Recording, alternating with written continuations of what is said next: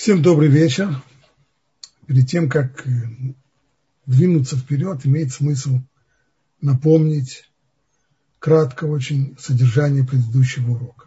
Мы говорили о 39 мелоход, которые составляют, составляют в общем-то, остов всех субботних законов. Список из 39 мелоход видов работ, которые запрещены в субботу – мы получили его в устной Торе. Там он представлен действительно как список в Мишне. А в письменной Торе содержится намек на все эти работы, и мы постарались на предыдущем уроке этот намек подробно описать. Тора рассказывает о том, что когда строили мешкам, переносной храм в пустыне, получили заповедь возводить этот переносной храм, но при одном условии. В субботу эти работы по возведению храма, мешкана не производятся. Отсюда мы получили довольно простое уравнение, то есть все те операции, которые были необходимы для того, чтобы создать этот храм, построить его, все они и запрещены в субботу. И проведя подробный анализ того, как должен был выглядеть этот переносной храм в пустыне, мы вывели 39 таких работ. А затем мы их разбили, посмотрев на весь список, мы их разбили на четыре группы. Вот сейчас мы их быстро посмотрим. Первая группа – это те операции, которые необходимо сделать для того, чтобы получить кусок хлеба, производство пищи.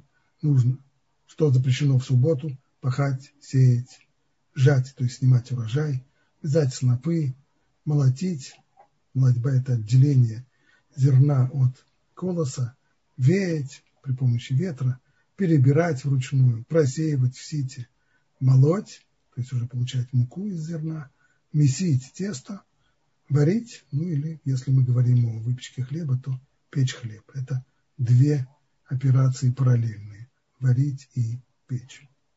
Вторая группа – это те операции, которые необходимы для изготовления одежды. Стричь шерсть, прочесывать, отбеливать, то есть стирать, красить, прясть, расправлять нити, устанавливать продольные нити в ткацком станке, ткать, распускать ткань, завязывать и развязывать узлы, кроить, шить, рвать, имеется в виду распарывать для того, чтобы зашить лучше. Третья группа строительство жилища, как построить дом и в нем согреться, строить, разрушать, но снова разрушать для того, чтобы построить в другом месте, или разрушать для того, чтобы построить лучше, чем было до сих пор, зажигать огонь, тушить огонь, производить завершающий удар и перенесение нож из частного владения в общее. Наконец, письмо писать, стирать написанное, ловить, то есть охотиться на животных для получения их шкур, либо для получения красителей, убивать, снимать шкуру, дубить, скоблить ее. Вот мы получили этот список, который, с одной стороны, как оказывается, включает в себя практически все основные формы человеческой деятельности. Во-вторых, он показывает довольно точно, что это именно те самые операции, в которых человек проявляет свою власть над природой. В отличие от животных, человек не пытается выживать, не занимается выживанием в данных условиях природных, а наоборот, он подбивает их под себя человек изменяет природу, проявляя свою власть над ней, которую он может достигнуть благодаря своему разуму, который ему был дан, и таким образом он строит искусственную, искусственный мир вокруг себя, строит, по сути дела, цивилизацию.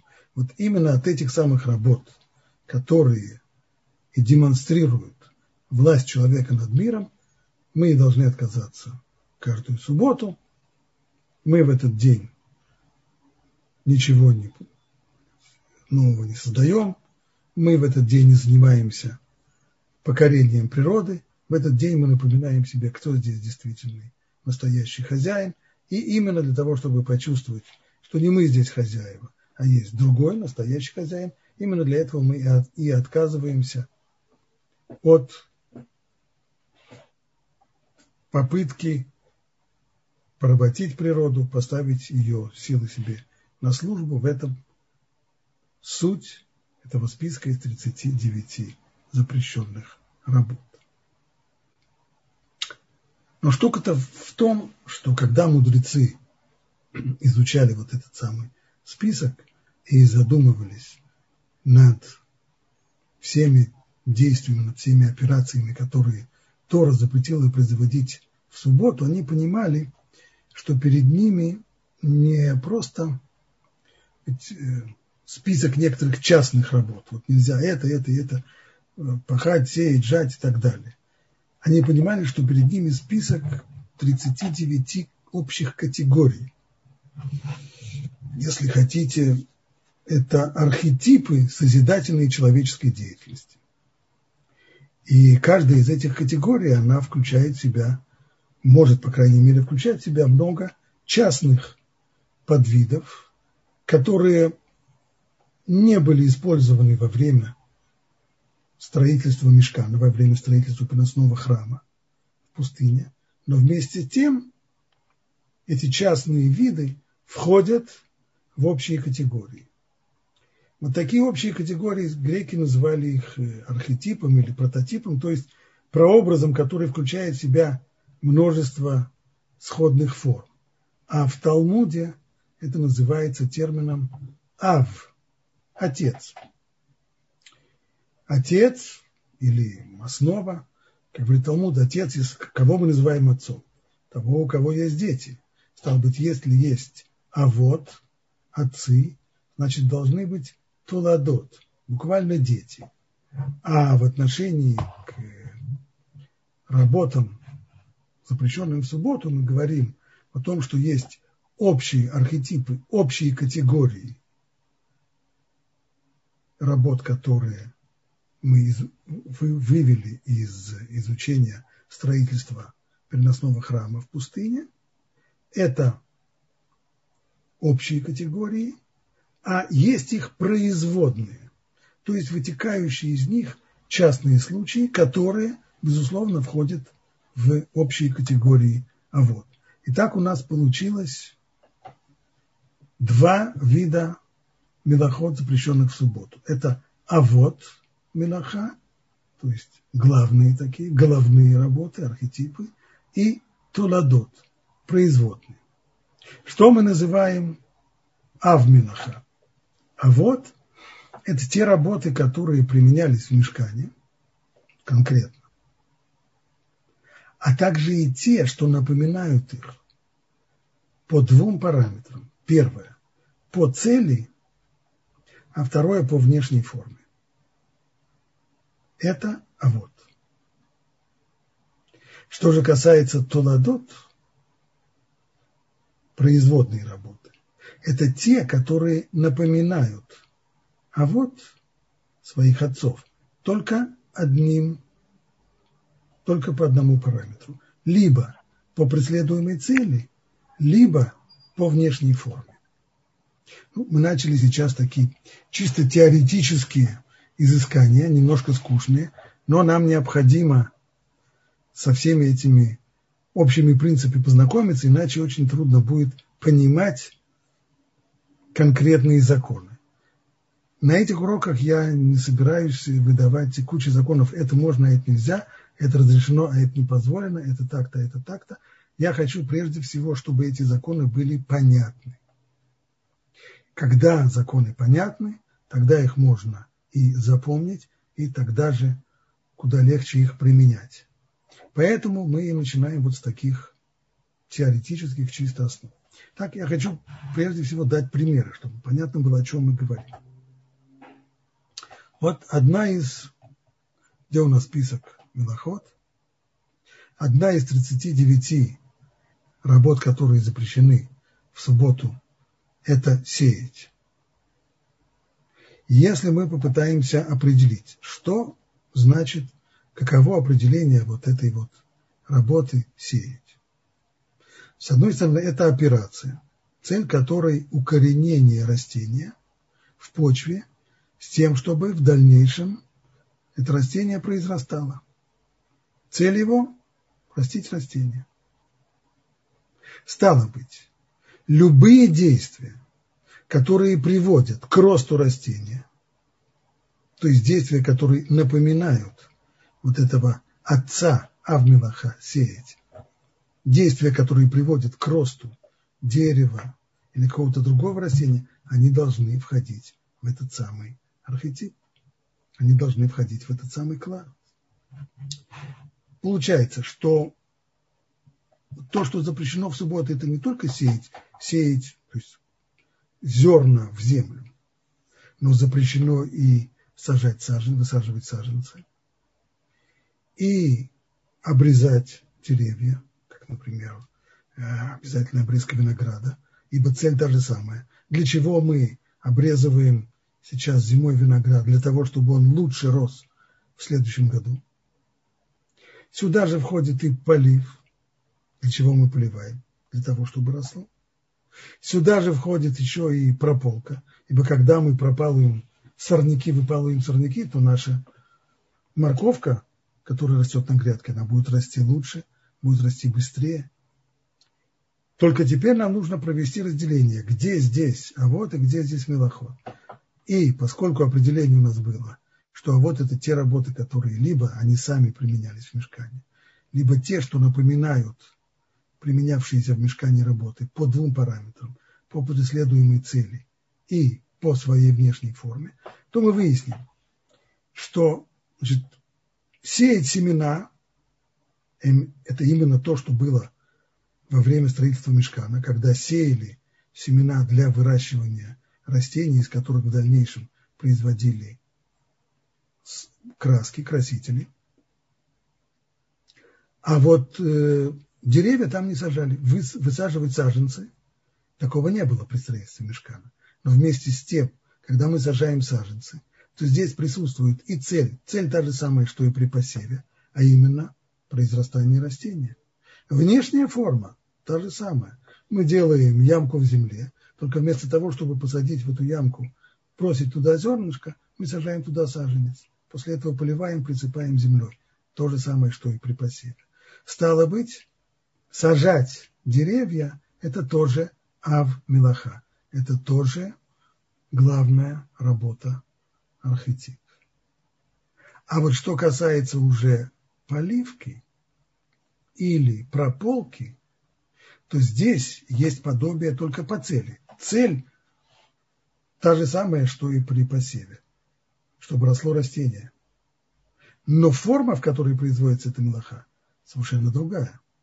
Вместо того, чтобы сажать, бросать зернышко в ямку в земле, вместо этого мы поливаем землю водой. Или, наоборот, мы, мы при посеве мы бросаем зернышко в землю, а когда мы занимаемся прополкой, наоборот, мы вырываем растения из земли. Но в результате того, что мы вырываем сорняки, то наша морковка или редиска, они будут расти лучше.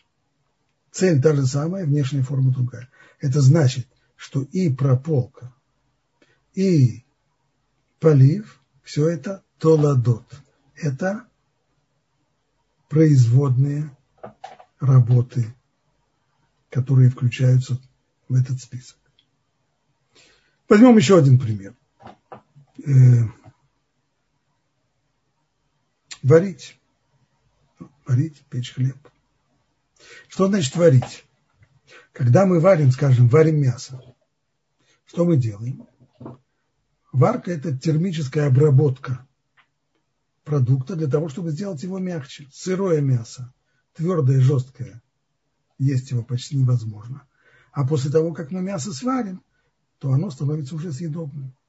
В скобочках, скажем, иногда это может быть в прям противоположном направлении, а именно, если мы варим яйцо, чтобы оно было съедобно, то мы наоборот хотим сделать его более твердым. Но в общем идея та же самая. При помощи температуры, при помощи тепла, сделать вещь, сделать продукт съедобным. Чаще всего более мягким, иногда, как в случае с яйцом, более твердым. Но в этот самый, это авмилаха, варить авмилаха, то есть основное, основная категория из 39 милоход. Но если человек хочет расплавить металл, например, то такое действие, такая операция тоже входит в этот самый архетип. Форма то же самое. Мы нагреваем для того, чтобы металл был более мягким. Правда, цель другая. Когда мы варим мясо, то мы хотим его есть, а когда мы варим металл, то мы его есть не собираемся. Мы собираемся отливать из него какие-то формы. Но, по крайней мере, по внешней форме эти два действия напоминают друг друга, поэтому мы говорим, что плавить металл – это толада, то есть это производная от основной работы варить. Ну и последний пример. Строить дом. Строить. Как мы определим, что значит стройка? Цель этого действия, цель этой работы строить – это создать защищенное пространство. Создать пространство, в котором человек сможет найти убежище от различных погодных невзгод, от дождя, от снега, от палящего солнца. А форма, каким образом достигается эта цель? Когда мы берем различные стройматериалы и скрепляем их друг с другом. Скрепляем доски, э, скрепляем кирпичи друг с другом, заливаем бетон и получаем стенки и так далее. Такова форма, а цель – создание защищенного пространства. Если я беру сейчас палатку, натягиваю палатку, или натягиваю даже только тент сверху, то цель здесь присутствует та же самая. Я стараюсь создать защищенное пространство, которое будет меня защищать от дождя, от солнца. Но форма совершенно иная. Здесь мы, когда мы натягиваем палатку, мы ничего не прикрепляем. Все прикреплено давным-давно. Палатка уже давным-давно сшита. Все, что нам нужно делать, это только ее растянуть. Также, когда мы делаем тент, навес и так далее. Мы ничего не прикрепляем друг к другу, никаких стройматериалов. Мы только натягиваем этот самый навес. Стало быть, натянуть палатку – это толада, это производная от головной основной работы строить. Таким образом, мы пояснили сейчас, чем отличается авод Минаха от Туладот. Отцы – основные категории работы и их производные. И понятно, что теперь наш список, в котором было до сих пор только 39 мелоход, теперь мы можем уточнить, 39 – это авод милоход. 39 только архетипов запрещенных действий. Но полный список того, что будет запрещено теперь, он включает в себя не 39, а уже включает в себя сотни различных операций. Все они входят либо в один, либо в другой из 39 архетипов. С точки зрения практической никакой разницы между Авод и Туладот нет. И те, и другие запрещены, причем запрещены Торой. Это запреты Торы. То, что называется мидеорайта. А вот сейчас нам нужно будет поговорить, еще ввести еще один термин. Это запреты мидрабанан или запреты мудрецов. Откуда они пришли и почему вообще они существуют?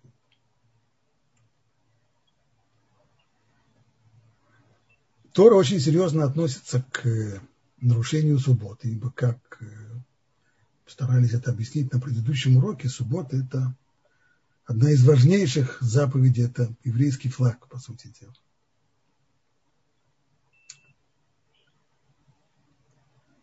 И поэтому строгое отношение не только к умышленному нарушению субботы, но даже и к неумышленному. Обычно мы считаем, что там, где человек сделал что-то по ошибке, неумышленно, нечаянно, случайно, то с него и взятки кладки. Ну а что взять? А я нечаянно. Так мы с детства привыкли себя оправдывать. Чему ты это сделал? Я нечаянно. Но понятно, что чем строже запрет, тем более строгим должно быть отношение даже к неумышленному нарушению этого запрета. И по отношению к субботе это безусловно верно. Значит, нужно исключить не только умышленное осквернение субботы, но и неумышленное, нечаянное нарушение субботних законов. А как это сделать? Если человек э, даст себе обещание, что он завтрашнего дня или со следующей недели начнет соблюдать субботу строго и правильно, так, чтобы ни в коем случае не нарушать субботние запреты, даже неумышленно, понятно, что такое решение не поможет. Ведь штука-то в чем? Почему мы, почему мы делаем подобного рода неумышленные нарушения? Да потому что здесь мы имеем дело с машинальностью. То есть целый ряд действий мы делаем машинально, не задумываясь ни на секунду, автоматически. И только после того, как мы делаем это действие, мы думаем, стоп, а я правильно это сделал или нет. И иногда оказывается, что сделали это мы неправильно. Вот с такими-то действиями решение, умственное, когнитивное решение не поможет. Я могу решить, что я больше так делать не буду. Но, безусловно, это повторится раз и еще раз и еще раз, потому что я это буду делать несознательно, случайно, нечаянно. Так как же этого можно избежать? И здесь нам на помощь приходит логика сапера. Что должен сделать сапер, которому было поручено поставить ограждение вокруг минного поля? Совершенно очевидно, что он не будет ставить это ограждение на том самом сантиметре, где лежит последняя мина. Он вынесет эту ограду на несколько метров вперед. Для чего это делается? Для того, чтобы даже тот, кто не заметил бы ограждений, не заметил бы предупреждений и совершил бы шаг, который не следовало совершать, чтобы этот шаг не был роковым. Даже если он зайдет за заграждение, на мину он еще не наступит до мин еще несколько метров. И пока он пройдет эти несколько метров, он заметит все-таки вывески, что здесь заминировано и ходить нельзя, увидит там какие-нибудь страшные рисунки черепа с костями и так далее. И так далее. По этой логике Талмуд говорит, что необходимо ставить ограду вокруг закона. То есть мудрецы, которые несут ответственность за передачу Торы из поколения в поколение. Им недостаточно только обучать законам Торы следующие поколения, но они должны заботиться и о том, чтобы люди не нарушали эти законы и по случайности. Для этого им нужно запретить те действия, которые Тора не запретила, если эти действия могут привести по целому ряду причин к нечаянному, к неумышленному нарушению закона Торы. Это не инициатива самих мудрецов. Дело в том, что сама Тора требует от мудрецов вот такой вот активности, возведения ограды вокруг закона. Сказано в книге Дворим. Точнее, в книге Дворим сказано вторая. То, что обязанность это сама по себе речь здесь идет о другом, о том, что мы обязаны слушаться мудрецов, которые принимают подобного рода постановления для того, чтобы оградить нас от неумышленного нарушения закона. Что сказано? И приди к священникам левитам,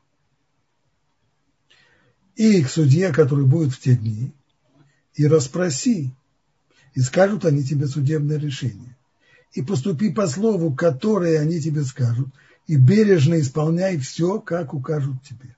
Значит, если они тебе указывают, что тебе следует вести себя так-то и так-то, вот так-то делать, а вот так-то не сделать, есть обязанность слушаться мудрецов. По закону, которому они научат тебя, и по суждению, которое они изрекут тебе, поступай. Не уклоняйся от их слов ни вправо, ни влево, как, мудрецы, как говорят мудрецы, что даже если тебе кажется, что они называют правую руку левой, и в этом случае все-таки их необходимо слушаться. Это обоснование нашей обязанности выполнять не только законы Торы, но и постановления мудрецов. А где же записана обязанность мудрецов принимать подобного рода постановления? Здесь у меня в тексте нет, придется вам проверить на слово. Так написано в Торе «Ушмартемет мишмарти». Буквально «А вы сторожите мою стражу». Довольно странное выражение. Сторожить можно объект. А что значит сторожить стражу? Говорят мудрецы, это смысл этого странного выражения и есть в том, чтобы устанавливать ограду вокруг закона. Есть закон, это стража, и должна быть еще, нужно еще и сторожить, чтобы этот закон не нарушался даже неумышленно. Для этого и нужно принимать постановления, которые смогут исключить возможность неумышленного нарушения – устраняя те причины, которые приводят к этим неумышленным нарушениям. А что именно приводит к этим неумышленным нарушениям? Можно указать на три основных причины, по которым происходит подобного рода нарушения. Первое – это сходство каких-то действий с мелоход. То есть есть действия, которые Тора не запретила. Они сами по закону Торы разрешены, но они похожи на запрещенные Торой милоход. И в результате способны ввести людей в заблуждение. То есть, э, когда человек видит, что такое действие разрешено, то он начинает по аналогии говорить, ну, если это разрешено, то вот это тоже. Здесь он может провести неверную аналогию. Чтобы не быть голословным, приведем пример. У меня на столе стоит ваза, в ней букет цветов. Могу ли я в субботу добавить воды в эту вазу? С точки зрения закона Торы, безусловно, да. Нет, ни одну, это действие не подходит ни под одну из 39. А вот милоход, ни по отношению к их производным, ничего здесь нет. Вместе с тем это действие похоже на поливку. Когда я поливаю цветы на грядке, это вполне похоже на то, что я доливаю воды в цветы, которые стоят у меня в вазе, потому что мне кажется, что они начинают уже немножко вянуть. И это сходство может привести к тому, что кто-нибудь, человек несведущий, который увидит, как я добавляю воду в, к букету с цветами, добавляю воду в вазу, он решит, ну, если так, то поливать цветы на грядке тоже можно. Точно, точно так же, как можно добавить воды в цветы, которые стоят в вазе, точно так же можно добавить воды к тем цветам, которые нуждаются в них, если они, даже если они растут на грядке. А если человек польет грядку, то он уже нарушит закон Торы, то он уже наступил на мину. Вот поэтому мудрецы здесь выносят забор на несколько метров вперед и запрещают по своим, своим постановлениям то, что называется мидарабанан. Вот это название мидарабанан. То есть по постановлению мудрецов запрещают и добавлять воду в вазу с цветами. Еще один пример законом Торы запрещено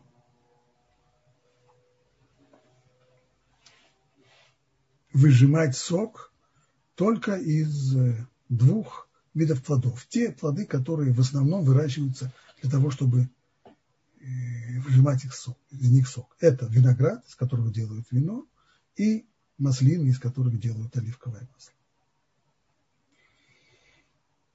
Что касается остальных фруктов, то Тора не запретила выжимать из них сок, потому что это рассматривается как просто разделение пищевого продукта на две фракции, одну твердую, другую жидкую, но не создание новых напитков. Вот когда из винограда выжимается сок, то появляется новый напиток, король всех напитков, вино. И это Торой запрещено. А выжимать сок, скажем, яблочный или томатный, по закону Торы не запрещено.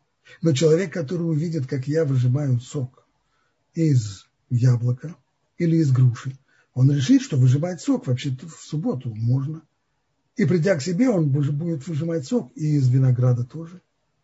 А этим самым он уже нарушит запрет Торы. Поэтому мудрецы последовательно действуют по принципу создавать ограду вокруг закона, запрещают и выжимать сок из остальных фруктов и из помидор, и из яблок, и из груш, а не только из маслин и винограда, который запретила Тора. Вот это что касается сходства. Еще одна причина, вторая. Целый ряд, в целом ряде случаев мы можем нарушить неумышленный закон Торы – вследствие привычки повседневной жизни. Пример. Торговать в субботу. С точки зрения закона Торы нет никакого запрета. Торговля не подходит ни под один из 39, а вот милоход ни производным, ни к чему. Но привычка повседневной жизни, она приводит к тому, что человек, когда он торгует, продает какой-то товар, он постоянно записывает. Он записывает, если кто-то берет у него в кредит, что Рубинович должен мне столько-то денег. Он записывает, что он продал. Он ведет постоянно записи и учет. И поэтому, скорее всего, если будет разрешено продавать в субботу, то продавец, отдав нам необходимый, отпустив нам необходимый нам товар, запишет и только после того, как он записал, вспомнил, что сегодня-то на самом деле суббота, а писать-то нельзя. Писать это один из 39 видов работ, запрещенных в субботу. Наконец, третья причина – это действия, включающие в себя мелаху, либо легко приводящие к ней. Так, например, мудрецы, скажем, запретили, если у меня горит свеча или лампада, то передвигать эту свечу с места на место с точки зрения закона Торы не запрещено. Закон Торы запрещает только зажигать свечу, либо тушить ее. Но если я ее переношу, то с легкостью могу ее потушить, а это уже криминал. Или, например, с точки зрения закона Торы нет запрета ездить верхом. Сегодня для нас это не очень актуально. Сегодня в основном ездим на машинах. Но на протяжении тысячелетий основным способом передвижения было именно верхом. И поскольку человек, который едет верхом, нередко обнаружив, что его осел, в основном-то ездили на ослах, на мулах, и лишь э, небольшое количество счастливцев ездили верхом на лошадях, слишком дорого это удовольствие стоило. Ну а когда осел или мул слишком медленно идет, то тогда что делал человек? Срывал по ходу дела ветку и путем э, умеренного физического воздействия на своего осла убеждал его двигаться чуть быстрее. Но вот сорвать ветку – это уже криминал, ибо это запрещено законом Тор. Это входит в категорию жатва. Жатва, снимать урожай, это означает разорвать связь между растением и землей. Не только растением, но и его частями. Поэтому мудрецы запретили ездить верхом, хотя с точки зрения закона Торы здесь не было никакой проблемы. Вот это Основные три причины. И таким образом, к запретам, к сотням действий, запрещенных Торой, добавляются еще многие-многие-многие действия, которые запрещены мудрецами, запрещены Мидрабанан.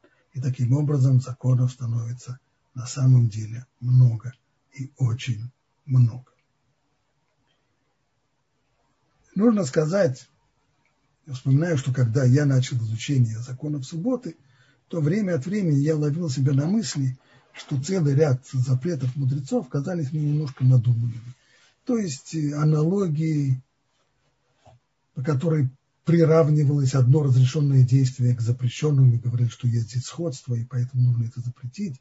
Либо там, где речь шла о вот, э, действиях, которые легко приводят, приводят к ней, мне казалось, что это совсем нелегко, это довольно далеко.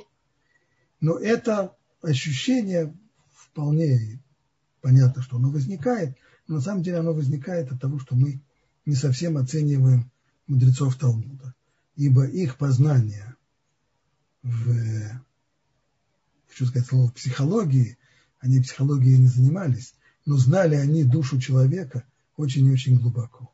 Понимали, что человек действует не по рациональным схемам, а действия человека идут по схемам ассоциативным, которые трудно достаточно проследить умозрительно, но которые действительно работают. И зная очень хорошо вот эти самые ассоциативные связи и психологию человека, мудрецы очень точно определяли, какие действия могут привести к нарушению субботы, неумышленному, а какие нет. Хочу вам рассказать только одну историю, как на самом деле эм, это их способность точно указать опасные зоны, как она была проверена на неожиданно подвернувшемся опыте.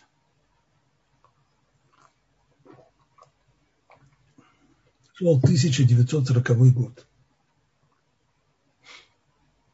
По результатам пакта Молотова-Риббентропа, после того, как э, Германия и Советский Союз разделили между собой Польшу, Советский Союз неожиданно сделал такой жест, и город Вильнюс и всю Вильнюсскую область передал Литве. Это действительно были территории, которые раньше Польша захватила у Литвы, а Советский Союз, который собирался всего лишь через полгода прикор... всю, всю Литву тоже забрать себе с потрохами, вдруг на полгода отдал Вильнюс его и Вильнюсскую область отдал его Литве. На этой территории в тот момент жило огромное количество евреев, которые понимали, что они оказались между молотом и наковальней. С одной стороны Советский Союз, коммунисты, а с другой стороны фашисты, нацисты. Нужно было куда-то бежать, и вот тогда родился этот совершенно фантастический, невероятный проект проезда якобы на острова Кюрасао с транзитной визой через Японию. Итак, масса евреев попадает в Японию, если я не ошибаюсь, в город Киото. И когда они попали туда, в Японию, оттуда через некоторое время японцы переправили их уже на материк, в Шанхай, но пока они были в Японии, то возник у них непростой вопрос, а именно, в какой день следует соблюдать субботу в Японии? Что значит, в какой день суббота соблюдается в субботу? Да, но дело в том, что необходимо понять, какой стороны от черты перехода даты находится Япония. Все прогрессивное человечество когда-то установило себе эти меридианы, установили себе нулевой меридиан, там, где он проходит, но это с точки зрения предового человечества. Нам нужно знать с точки зрения Торы. И этот вопрос с точки зрения Торы был вовсе непростой. Если мы скажем, что день субботний начинается с материковой части, с Китая, это означает, что суббота в Японии приходит тогда, когда на остальных частях земного шара, в общем-то, уже воскресенье. Но если день начинается в стране восходящего солнца, значит, те, кто живут в Японии, первыми принимают субботу, а только после них уже все остальное человечество. Вот вопрос с точки зрения Аллахи, он непростой. И велась очень бурная дискуссия вокруг целого ряда источников, которые были написаны, книг, которые были написаны еще в эпоху Средневековья. И пока эта дискуссия шла, и решения не были приняты, то многие решили, что они будут соблюдать два дня – и субботу, и воскресенье. Поскольку было сомнение, какой же день, какой же день на самом деле является субботой в Японии. Но здесь сработало правило, а именно правило, которое говорит «Свейка дурайта лехумра», «Свейка медрабанан лекула», а именно в сомнительной ситуации, когда речь идет о сомнении в отношении закона Торы, то мы должны устражать. А если речь идет о постановлении мудрецов, то в сомнительной ситуации мы имеем полное право не устражать, а наоборот принимать облегченное решение. Это означало, что в сомнительный день, а именно тогда, когда во всем мире уже воскресенье, и у нас есть сомнения, быть может, в Японии это на самом деле только сейчас начинается суббота. Стало быть, в этот день сомнения мы должны соблюдать запреты Торы субботние, но не обязаны соблюдать запреты мудрецов. Ну и люди, которые тогда находились в Японии, поскольку они были серьезными учеными и законы знали хорошо, могли различать между законами Торы и постановлением мудрецов. Поэтому они решили, что они будут исполнять, что они будут строго соблюдать все запреты мудрецов, а запреты, извиняюсь, все запреты Торы, а запреты мудрецов соблюдать не будут. И так и сделали. Но в дальнейшем они сами рассказывали, что у них ничего не получилось. А именно, поскольку этих ограничений мудрецов они не соблюдали, то они постоянно, механически, по случайно, нечаянно нарушали и законы Торы. Выяснилось, что это действительно ограда вокруг закона действующая. И если ее снять, до сих пор мы могли только теоретически говорить, что если бы подобного рода вещи были разрешены, то мы бы ненамеренно нарушали бы и законы Торы. А вот там выяснилось и на практике, что если эти, эту ограду снять, то мы начнем наступать на мины тоже. Вот таким образом у нас и расширилось на этом уроке. Из 39 довольно скромное число запретов, из 39 запретов Торы, у нас сегодня весь список расширился до многих сотен новых законов.